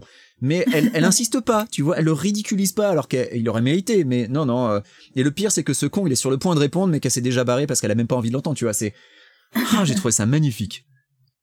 Alors, on a, on a encore des needle drops, parce qu'évidemment, là, c'est des chansons de Prince. Hein. euh, On va, on va se les épargner parce que bon, franchement, moi, j'étais arrivé au point où euh, je, savais exactement ce qui allait se passer dans le chapitre, donc euh, qu'en gros, on allait suivre H, qui sait exactement tout ce qu'il faut faire. Oh bah ça tombe bien, dis donc C'est vraiment une, un, truc récurrent. Hein. Euh, je note que Wade ne reconnaît pas l'intro de Let's Go Crazy de Prince, qui est quand même une de ses chansons les plus connues, et a besoin de Shazam. Bon alors, petite anecdote personnelle, Let's Go Crazy, c'était euh, la première chanson sur laquelle j'ai dansé avec mon épouse à mon mariage. Donc, savoir, me rendre compte que Wade, le super type qui connaît tout, ne connaisse pas cette chanson-là, moi perso, ça m'a un petit peu désespéré quand même. J'étais un petit peu C'est ton chapitre. Ça, celui-là, c'est mon chapitre. Bon, après, malheureusement, je connais, je connais quelques chansons, mais je suis loin d'être un expert de Prince. Heureusement que H est une experte. Quand elle voit le, le super rébus à base de Love Symbols, moi perso, j'étais pas prêt. J'ai vu le, j'ai vu le truc. On a une ligne où on a sept Love Symbols les uns après les autres. Alors, avec le, celui qui est connu pour être celui utilisé par Prince, et puis des variations sur un même thème, avec un V, et avec une espèce d'horloge Zarbi avec, euh, on sait pas trop ce que ça veut dire. Mais heureusement, H comprend immédiatement. Donc il y a zéro challenge en fait. On voit le truc, c'est censé être la nouvelle énigme, et tout de suite H est fait. Ah c'est bon. Enfin elle fait ah non ah non ça craint parce que ça va être difficile. Mais elle a pigé tout de suite. Pourquoi en faire une énigme à ce niveau en fait Et quel est ce challenge Alors le challenge c'est qu'il va falloir que nos héros affrontent les sept incarnations différentes de Prince. Alors comment vont-ils devoir les affronter? Eh bien, avec des instruments de musique euh, qui font office d'armes. Donc c'est un mix entre Kingdom Hearts et l'univers de Prince. Euh, écoute, C'est exactement Je- ça. C'est exactement ça. Moi, moi, je- moi, j'en étais au point où je me suis dit pourquoi en faire une énigme à ce niveau quoi? T'as écrit directement le but de l'épreuve. Ah, vous devrez affronter cette incarnation. Pourquoi tu fais une énigme si quelqu'un qui connaît pas Prince va jamais comprendre et quelqu'un qui connaît Prince va immédiatement le comprendre? Enfin, Moi a- j'étais hyper déçue en vrai parce que j'ai apprécié commencer à avoir des petits dessins, tu vois, mine de rien, c'est la première fois euh, depuis le début du livre euh, qu'on voit, enfin, qu'ils se donnent du mal pour faire imprimer des petits symboles, des trucs comme ça, et euh, moi c'est quelque chose euh, auquel je suis assez sensible, j'aime bien, euh, j'aime bien mixer un petit peu euh, tous les médias et ce genre de choses. Donc je me dis cool, un petit rébut, une petite énigme qu'on va pouvoir euh, faire nous-mêmes. Et au final, la phrase suivante règle déjà ce truc-là. Je me dis c'est vraiment de l'encre gâchée, tu vois. Ernest, si tu nous écoutes, pour faire plaisir à Camille pour Ready Player Zero, utilise la police Wingdings. Voilà. Mais oui, a- c'est effectivement, euh, là-dessus je te rejoins complètement, il y a un petit effort. Tu dis, ah, ah là, il y, a un- il y a un petit quelque chose. Le problème, c'est que c'est un petit quelque chose qui, bah oui, euh, reste cryptique et incompréhensible pour quelqu'un qui, euh, qui n'est pas un personnage de son livre, en fait. Parce que même quelqu'un qui s'y connaît vachement en Prince, je vois pas comment il peut comprendre ce que c'est supposé vouloir dire, ce bidule. Enfin, euh, moi perso, ça m'a... Voilà, je le répète, je ne suis pas expert en Prince. Je suis un peu plus expert que Wade, parce que être moins expert que Wade, ça paraît balèze à ce, à ce moment-là, mais, euh, mais franchement, quel est l'intérêt? Quel est, quel est l'intérêt? Bon, bref. Combat contre ces sept incarnations, mais ça, ça- ça me bute, quoi. c'est- bah, c'est un peu, c'est euh, les... C'est les douze maisons des Chevaliers d'Or, sauf que là, c'est cette incarnation de Prince, quoi. Enfin, il y a... Moi, j'aime bien l'impartialité, tu sais. Tu dois faire plein d'exercices de maths. Tu dois battre les sept incarnations de Prince. Avec une difficulté supplémentaire, du coup, qui a été abordée au chapitre précédent, c'est que si tu meurs, tu meurs. Oui, c'est Oui, vrai. en plus. Et, c'est ça qui est génial, c'est que Wade, en, fait, il a le mode facile. Les autres, ils jouent tous à Dark Souls et Wade, il joue à Adibou. c'est, c'est incroyable. il joue pas au même truc. Hein. Clairement, il y a un niveau de difficulté différent. Et donc, euh, nos amis donc se rendre à, Paisley Park. Et Paisley Park, donc c'était la maison de Prince, c'est là qu'il habitait, et c'est maintenant un musée. Euh, euh, et, alors, ils ont besoin d'assembler cinq morceaux pour faire je sais pas quoi. Pas de souci, H sait tout. Et donc, euh, bah, ça tombe bien. il récupère les quatre premiers morceaux. Il les récupère. C'est même pas expliqué comment. tu vois, c'est une, une ellipse genre on a récupéré les quatre premiers morceaux. Euh, Enfin, je- comment c'est écrit? Ce livre est écrit d'une telle manière. euh, on te dit d'abord qu'il a récupéré les cinq morceaux et ensuite il décrit comment il l'a fait tout en éludant les quatre premiers. Enfin, il y a une technique d'écriture que je trouve vraiment particulière. Mhm. Alors, euh, à un moment, euh, Wade passe à côté d'une moto, il ne reconnaît pas que c'est la moto de Purple Rain, donc il se demande, Hum, c'est la moto de qui déjà? Et quel tocard! Et, et donc, évidemment, ni Wade ni Shoto n'ont vu Purple Rain, alors je ne leur jette pas la pierre, je n'ai pas vu Purple Rain non plus, mais je sais un peu de quoi ça parle. Mais donc, ils connaissent pas Maurice Day, et Maurice Day, là pour le coup, je sais un peu qui c'est, Maurice Day, c'était euh, c'était un musicien, et euh, ce qui est intéressant, c'est que euh, dans le film Purple Rain, il joue le rival du personnage incarné par Prince. Et dans Purple Rain, le personnage de Prince s'appelle The Kid. En fait, il a pas de nom. Et son rival, c'est Maurice Day. Et Maurice Day, c'est son rival dans le film, mais c'était aussi un peu son rival dans la vie réelle. Parce que Prince et Maurice Day, quand ils étaient ados, et ils ont fait partie d'un groupe ensemble. Et ensuite, Prince, donc, a fait Cavalier Seul, a connu le succès qu'on lui connaît, mais euh, qui a toujours eu cette petite rivalité avec Maurice Day. Bon, voilà, petite anecdote. Euh, mais, mais vraiment, euh, j'ai trouvé ça assez ouf parce que autant tu peux te dire, oui, c'est normal que t'aies des personnages qui connaissent pas tout, mais il a été établi dans le premier bouquin que ces personnages connaissent tout en fait, qui connaissent tout sur tout. Et c'est pas mal que pour une fois ils aient ils aient des petites ils, aient, ils aient des trucs sur lesquels ils sont pas forcément spécialistes, mais mais en fait ils tombent dans l'excès inverse en fait. Ils tombent dans l'excès inverse, c'est-à-dire que t'en as un qui va être euh, la référence absolue en la matière, genre euh, qui a écrit sept biographies sur le truc, euh, et, et les autres qui sont des ignares complets. Donc il y a, y a pas de juste milieu en fait. Soit tu connais un truc euh, juste sur le bout des doigts, soit soit t'en connais rien du tout. Et, euh, et je trouve ça vraiment très curieux. Moi, ça m'a fait vachement rigoler parce que du coup, H crève les pneus de cette moto Tout à fait. euh, pour pouvoir euh, simplifier le combat, si je, si je me souviens bien. C'est exactement ça, ouais. C'est pas celle de Canada dans Akira. Et non, Non, cette moto-là, voilà. c'est pas celle de Canada dans Akira. Et elle se met à chialer. Désolée. Et je veux pas manquer d'empathie ni rien, mais je trouve que le geste de crever les pneus d'une moto puis de se mettre à chialer, je trouve formidable de rage et euh, j'aime j'aime beaucoup cette énergie. Voilà, je trouve que ça me représente beaucoup. Je me suis beaucoup retrouvée dedans, donc euh, merci H. Bon courage. Mais et H ne se contente pas de crever les pneus d'une moto et, là c'est là où c'est euh, c'est assez ouf, c'est que donc on l'a dit c'est un remake des chapitres John Hughes sauf que c'est dans l'univers de Prince. On, on se contente de suivre H qui sait exactement tout quoi faire. Et là on a H qui pulvérise 10 personnages non jouables avec une grenade. Alors que avant, quand Artemis en a décapité un, tout le monde a, a- a hurlé genre ah. Là, H, elle en pulvérise 10 et ils ont ils ont même pas un... non, ils sont ils s'en battent la race quoi. Elle les explose au point qu'il y y a genre ils sont mais vraiment pulvérisés c'est littéralement ce qui est dit quoi. Ils sont réduits en cendres mais non non tout le monde s'en bat les couilles il leur fait, H leur fait une visite détaillée du musée avec explication des pièces et des œuvres. Genre, euh, genre tu vois, ils sont, ils sont en, ils sont en voyage organisé, mais genre, ils ont pas autre chose à foutre sans déconner. Il y a pas une urgence, je sais pas, mais j'ai trouvé ça assez ouf aussi.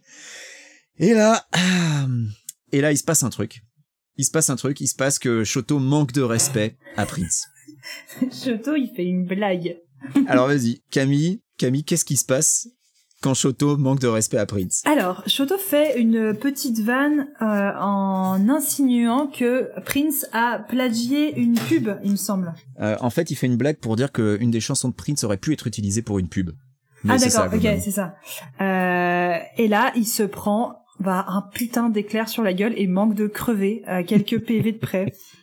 Et euh, j'adore. Je trouve, je trouve que ce chapitre est d'un d'une sévérité euh, semblable à celle du pensionnat de Sarlat et euh, j'apprécie euh, moi cette rigueur un peu vieille France comme ça euh, où on déconne pas. Et le truc qui est génial, c'est pendant qu'il se fait euh, complètement pulvériser par cet éclair et manque de mourir, euh, t'as H qui a juste pris Wade et qui l'a fait un peu se reculer pour éviter qu'il se prenne des dégâts lui aussi quoi. Voilà, parce que H savait ce qui allait se produire, genre, oula, pas attends, le droit de recule. blasphémer, c'est pas possible.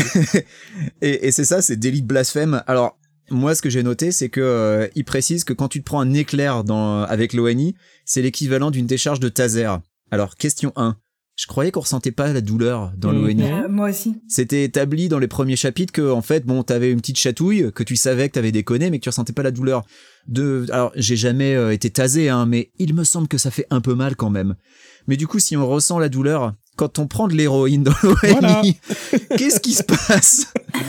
Donc, on en est au point où Klein oublie les règles de l'univers qu'il vient à peine d'écrire, et le pire, c'est que euh, il reste genre trois pages et il va le refaire. Donc, je le garde pour la fin, mais c'est extraordinaire. Enfin, on savait déjà que cet univers n'avait aucune cohérence, mais là, c'est au sein d'un même chapitre, les règles changent pour aucune raison. C'est assez extraordinaire. Par exemple, juste après, un moment, euh, euh, au tout début du chapitre, quelqu'un dit un gros mot. Et là, il y a une, une swear jar, donc euh, un bocal qui apparaît. Donc, euh, euh, j'ai pas su le traduire en fait, mais c'est quelque chose qui se fait euh, beaucoup aux États-Unis. la swear jar, c'est quand tu dis un gros mot. C'est ça, c'est un pot à insulte. Quand tu dis un gros mot, tu mets une pièce dedans ou un billet dedans. Et, euh, et ça, c'est tiré d'une anecdote véritable. C'est que euh, en fait, euh, Prince, à une époque de sa vie, est devenu témoin de Jéhovah et euh, avait une swear jar chez lui. Et donc, quand t'étais invité chez lui et que tu disais un gros mot, hop, il te sortait la swear jar. Et il déconnait pas avec ça. Donc, c'est une anecdote véridique. Mais là, pour le coup, donc il y a une swear jar dans l'univers. Bon, pourquoi pas C'est rigolo. euh, allez, euh, moi, je veux bien. Mais que là, il y a H qui dit ass heads. Et là, il y a pas de swear jar. Là, on a, c'est H ou c'est c'est Wade, je sais plus, qui dit ass heads, pas de swear jar. Deux pages plus tard, quelqu'un qui dit I fucking love you, pas de swear jar. Non, non, c'est bon. On a réécrit les règles une fois de plus. Une fois de plus, tu vois, euh, t'as t'as Klein qui, qui invente un truc pour l'oublier deux pages plus tard, ou alors peut-être que c'est de la réécriture, genre euh, au moment où il relisait son chapitre, il s'est dit ah tiens je vais ajouter ça, c'est rigolo, puis il a oublié que derrière il y avait des références à ça. Il y a un cruel problème de relecture avec ce livre, et, euh, et ça Ah, c'est ça, c'est une nouvelle preuve. C'est que euh, voilà, t'as as des règles, t'as des incohérences de, dans le même chapitre, au sein d'un même chapitre, et, euh, et ça, ça me rend ouf quoi.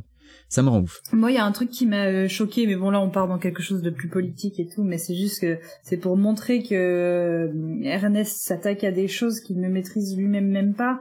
Euh, il dit, enfin, elle cite à un moment des paroles en disant que euh, il a été une icône et un rôle modèle euh, pour des générations de gens qui étaient euh, sexuellement un peu euh, dans l'interrogation.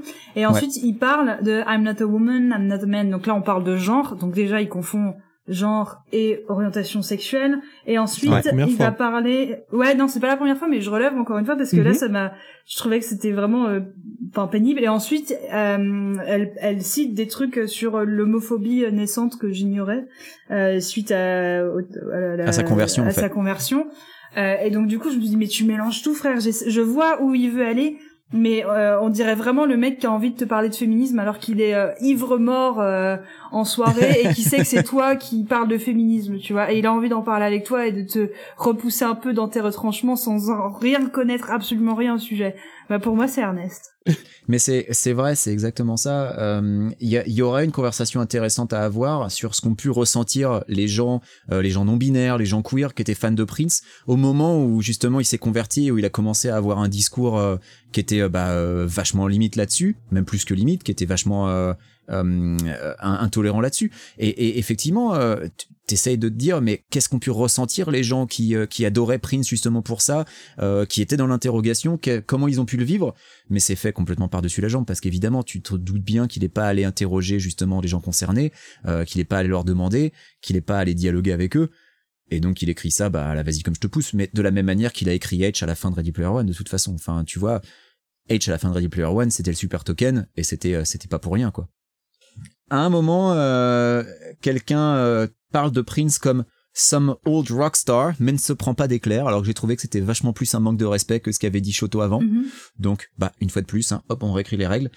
Et, euh, et le dernier truc que j'ai noté, c'est qu'il reste 1h45 à Wade. Ça commence à faire euh, à faire short. Ça commence à faire court. Hein. euh, J'espère que leur prochaine épreuve, euh, ce sera sur, ce sera dans l'univers de, de l'orthographe et qu'il aura juste à gagner un concours Spelling Bee parce que et qu'il l'a déjà fait quand il avait 8 ans parce que euh, ça devient tendax quand même là, 1h45 et euh, ils, ont même pas encore récupéré le fragment dans l'univers Prince que si ça prend autant de temps que l'univers John Hughes, ils sont mal.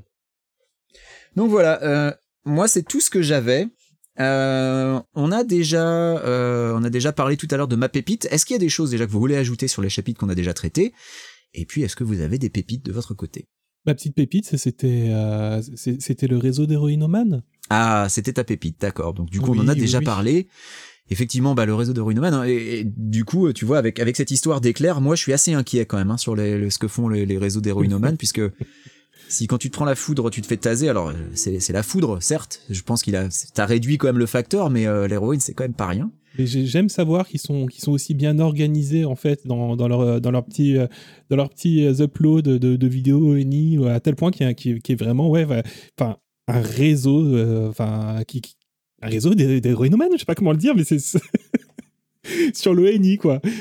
Quand on, et, et est-ce que tu penses que t'as, t'as, t'as des réseaux différents pour la cocaïne, pour le speed, pour le LSD euh, c'est ça, c'est la, c'est, question qui, qui, qui, qui m'est venue ensuite. C'est, euh, un, c'est un réseau commun pour Toxico en fait, et, euh, et en fait ensuite ça dépend de ça dépend du logiciel que tu choisis. Mais écoute, je ne sais pas. voilà. Mais Wade l'a évité pendant un an. Ouais, c'est dommage que Ernesto n'ait pas pas un peu plus creusé ça.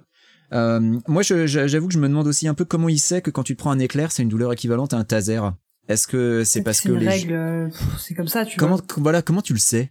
À, à moins de t'être déjà pris un éclair sur la gueule et de t'être déjà pris un taser dans la vie réelle pour comparer. Enfin, euh, comment comment c'est déterminé en fait? Euh, et ensuite, qui a envie de mettre sur lui, de porter un équipement haptique capable de t'infliger un truc qui a la douleur d'un taser? Enfin, bref, tout ça, c'est des détails, n'est-ce pas? Euh, Camille, est-ce que tu as une petite pépite? Euh, alors ma petite pépite euh, remonte au moment euh, du chapitre de Brice à Dibou. Euh, où le où Wade en fait explique qu'il a fait une cabane une cabane pardon. Wade explique que euh, a fait une cabane semblable à celle de la famille Chewbacca. Et t'as Edge qui arrive qui découvre en fait l'endroit et qui fait un cri de Wookie et en fait il relève pas. Et la phrase d'après c'est j'ai pas rigolé j'avais autre chose à foutre. Et trouvé ça extrêmement simple. Euh, et euh, contraire à la dynamique à laquelle on a été habitué. Mais juste ça m'a surpris en bien je crois parce que pour la première fois c'est une réaction dans laquelle je me suis retrouvée Mais c'est vrai que pour la première fois, c'est une réaction normale, genre, mais t'as pas autre chose à foutre. Franchement, tes conneries là. qu'est-ce qu'on s'en bat la, qu'est-ce qu'on s'en bat la race? Et, le pire, c'est que la pauvre H, quand même, tu vois, c'est elle qui leur fait une visite détaillée de tout le musée Prince, alors qu'ils ont franchement autre chose à foutre. Et pour le coup, euh, bah ouais, non, mais voilà, c'est assez incroyable toutes ces pertes de temps, toutes ces digressions, tous ces trucs dont on se bat la race complètement, alors qu'ils sont censés avoir un temps archi limité. En fait, c'est euh, c'est quand même assez dingue. Euh, bah écoutez. Euh, avant de rendre l'antenne, euh, je voudrais euh, noter quelque chose qui nous a été précisé par, je crois que c'est par Shenron sur Discord, qui bah, elle aussi lit les chapitres en même temps que nous et elle a bien du courage. Et elle, elle a noté quelque chose. c'est au moment de la réunion Zoom, elle a noté que la manière dont Faisal s'adresse à eux, en fait, il y a un côté hyper malsain, euh, presque aussi malsain en fait que la, la relation euh, entre le low five et le high five. C'est que t'as l'impression que Faisal, il est terrifié de leur annoncer des trucs. Genre Oui, quand il vrai. leur annonce les mauvaises nouvelles, t'as l'impression qu'il flippe à mort Et, euh, et là où elle a complètement raison, c'est que bah, ça en dit long sur les managers que ça doit être au final. oui, quoi. c'est vrai. Pour qu'un subalterne t'annonce une nouvelle à laquelle il- dont il est même pas responsable en fait. Lui, c'est juste le messager, mais il a l'air de super flipper de te l'annoncer. C'est que tu dois être un sacré manager de merde. Et elle a complètement raison là-dessus. Et c'est vrai que je ne l'avais pas noté. Donc bravo, euh, merci Vanessa de l'avoir euh, repéré. Ah, écoutez, je pense que euh, on a on a bien défriché. Alors j'ai un peu peur des chapitres suivants, mais vu le nombre de pages qui restent, je me dis c'est pas possible. Ils peuvent pas faire cinq chapitres sur Prince. Donc ça ça va se finir. Oh, regarde le faire. Oh, regarde. Je- J'espère quand même que ça va se finir plus tôt que ça.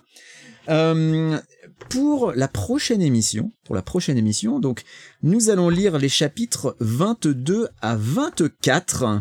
Euh, et ce sera notre avant-dernière émission, sachez-le. Il nous reste deux épisodes avant de finir le bouquin. Euh, donc chapitre 22 à 24, c'est les pages 266 à 315. Donc c'est euh, bah, c'est 49 pages, un peu moins que, que ce coup-ci. Euh, J'avoue, on, en a- on avait lu un, un- un beau morceau là, euh, surtout ce dernier chapitre qui était beaucoup plus long que les autres. Euh, Camille en a fait la douloureuse expérience au dernier moment quand elle s'en est rendue compte. 17 pages. Ouais, 17 pages sur Et c'est- Prince. c'est c'est ce qui me fait me dire que 17 pages sur Prince, on va peut-être pas faire trois chapitres de rap dessus, on va peut-être faire un autre chapitre de 17 pages, et du coup on aura euh, atteint le même nombre de pages que sur John News. En attendant, on vous souhaite bah, beaucoup de courage si vous avez décidé de lire le livre avec nous. Euh, merci Brice, merci Camille d'être avec moi euh, dans cette émission. Mine de rien, on se donne du mal, c'est pas une sinécure, voilà, c'est c'est le mot que je cherchais. Et on se retrouve dans le prochain épisode pour essayer de répondre à cette question qui nous hante. C'était la moto de qui déjà? C'est la moto de Canada dans Akira. Allez, à dans 15 jours. Salut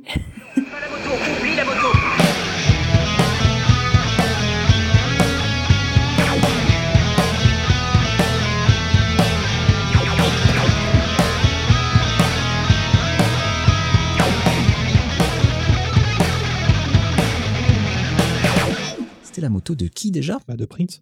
De Prince.